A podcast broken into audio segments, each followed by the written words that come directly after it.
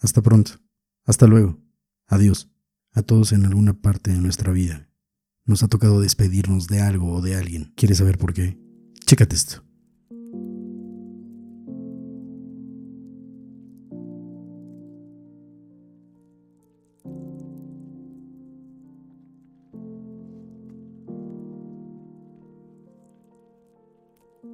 Siempre nos hemos llegado a despedir de alguien, de algo, de una situación, una relación, un lugar, un trabajo, de nuestra versión, y nos damos vuelta para ver el recuento de los daños.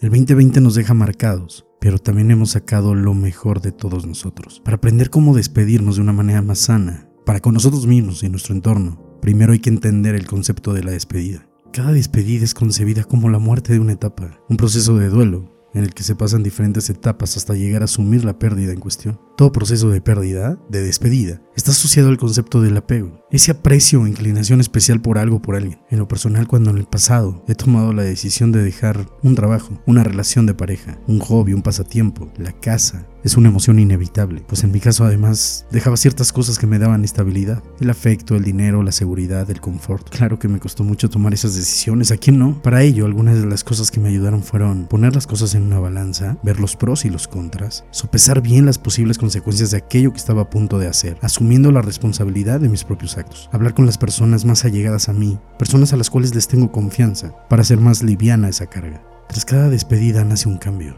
y ese es el punto al que quiero llegar. El universo es una secuencia de personas, de momentos, de acciones, todas ellas conectadas entre sí. Solo comprendiendo esto podrás hacerte una idea de la importancia que tiene el acto de aceptar, de acoger, de enfrentar las cosas hermosas que llegan a tu vida, pues tú eres parte de esa cadena, eres un eslabón más. Hasta que no entendamos que somos un instrumento mediante el cual el universo, la naturaleza, la fuente creadora o Dios deposita y distribuye esa abundancia, no vamos a poder separar y atender bien esas pérdidas y despedidas. Puedes notar ahorita en la realidad que cargar un auto, un reloj, ropa fina, amigos poderosos, un apellido, no te asegura una cama, no te asegura un aliento de vida. Todo está cambiando. Tú ya cambiaste, tú ya te despediste. Despídete de ti mismo. Estamos notando cómo la piel se hace gruesa. Volteamos el rostro y el corazón para no sentir el dolor que este año haya llegado como una ola para comprometernos e impulsarnos a adaptarnos nuevamente. Efectivamente, hay que adaptarse y parte de la adaptación es la despedida. Sobre el decir que necesitamos todas las precauciones. Nada está por demás. Nuestra responsabilidad, nuestra salud, nuestra vida está en juego. Aprecia esos momentos que aunque pocos, valen oro. Quitar por un momento el miedo que nos ha causado todo esto.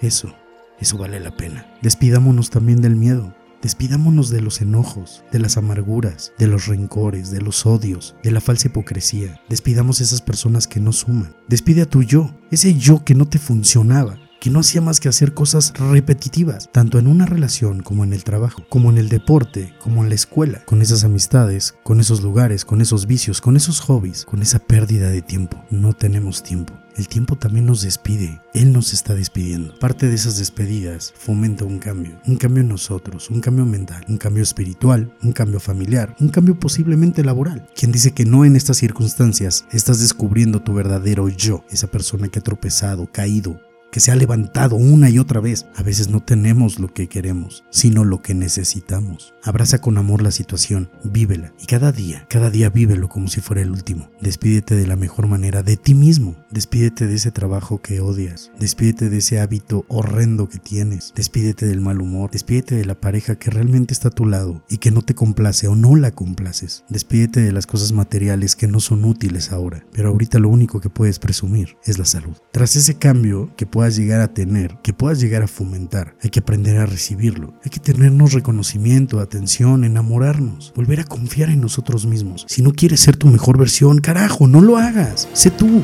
Pero siempre, siempre, siempre sé tú. Lo único que hay allá afuera es un mundo de posibilidades, de prosperidad, de responsabilidades y de conciencia. Tú eres parte de esa fuente creadora que puedes multiplicarlo, sumarlo, no dividirlo y mucho menos restarlo.